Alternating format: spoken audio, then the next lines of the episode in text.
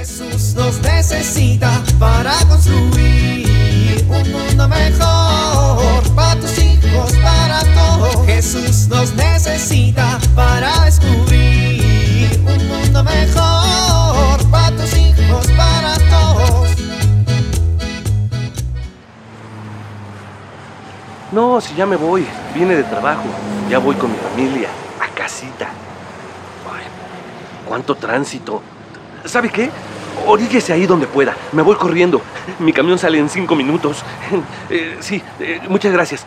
Tenga. eh, gracias.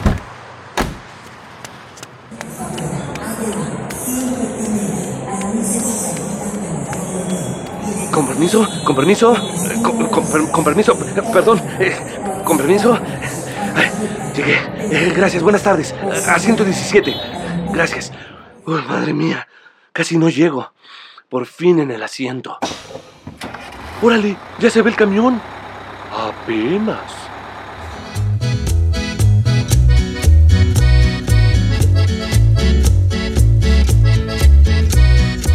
Don Fabián, su presión está altísima. ¿En serio, doctor? ¿Por qué le mentiría? Pues a lo mejor porque quiere cobrarme otra consulta la próxima semana. Óigame. Ay, broma, doctor, no se ponga así. No, si no me pongo así por la broma. Me pongo así porque usted no está obedeciendo mis indicaciones. Ay, doctor, no se ponga así, mire, le prometo, le prometo que he hecho todo lo que dice. ¿Sí? ¿Se está tomando su medicina? Claro, doctor.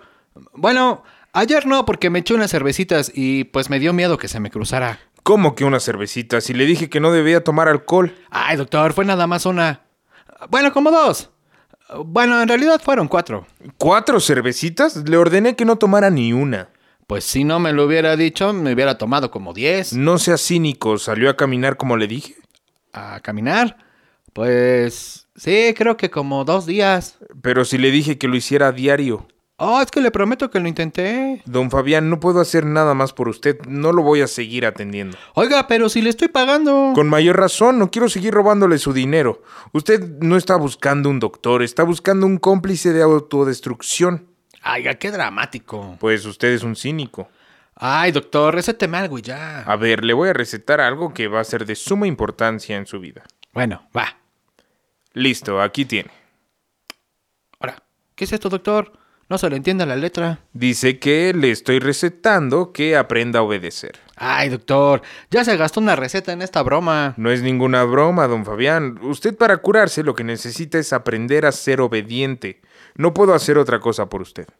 Pero pues yo ya estoy grande para esos consejos de niños, doctor. Pues por lo visto, de niño no aprendió nada.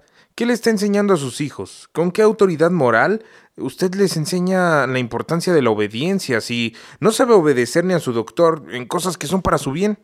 A ver, don Fabián, ¿usted se ha puesto a reflexionar en las consecuencias tan graves que tiene la desobediencia? Pues nunca, la verdad. No, si eso se nota.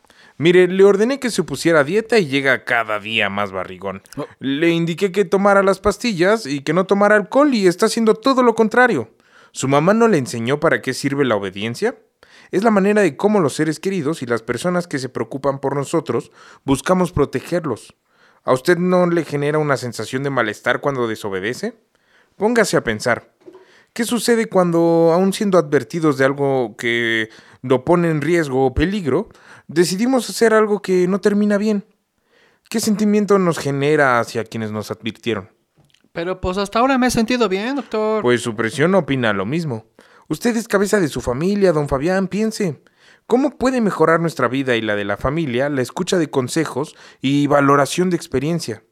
Y si así es usted con su salud, ¿cómo va a ser en su trabajo? ¿En su relación con su esposa? ¿Qué le está enseñando a sus hijos?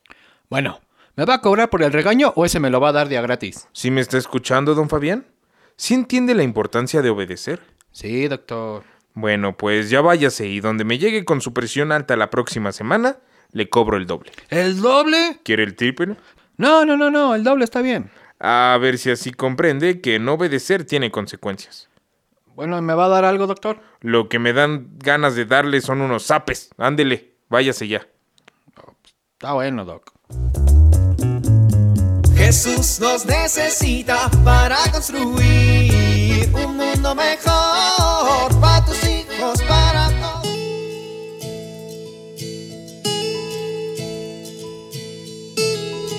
¿Te ha pasado que alguno de tus hijos hace un gran berrinche o te cierra la puerta en las narices y no sabes cómo manejarlo? Es importante que los papás sepamos cómo ayudar a los hijos a regular sus emociones o sus sentimientos. Pero, ¿cómo podemos hacerlo? Primero, permite que expresen sus sentimientos sin juzgar, corregir ni dar consejos. Segundo, valora lo que expresan. No subestimes aquello que sienten. Tercero, es muy importante dar credibilidad a lo que expresan. Cuarto, si es pequeño, pídele cuando esté muy enojado, por ejemplo, que haga un dibujo de cómo se siente. Para los adolescentes, sugiéreles que escriban sus sentimientos en un diario. Y por último, enséñales a identificar la emoción con una palabra. Soy Pilar Velasco.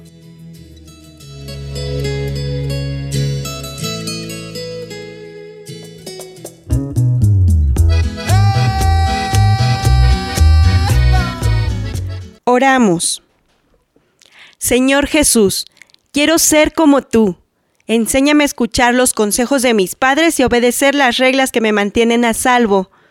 Quiero como tú crecer diariamente en estatura y sabiduría.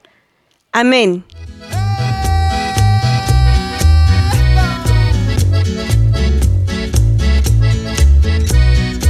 Jesús nos necesita para construir. Vivir en familia. Comentemos en familia. ¿Qué características debería de tener una recomendación o consejo para ser asertivo?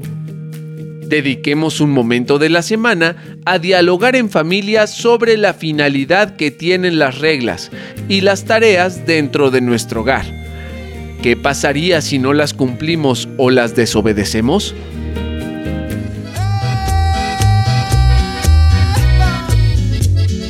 Te invitamos a compartir y dialogar este encuentro de la serie Alianza con tu familia.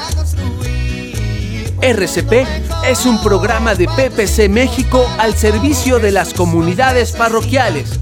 Hasta la próxima. Un mundo mejor para tus hijos, para todos.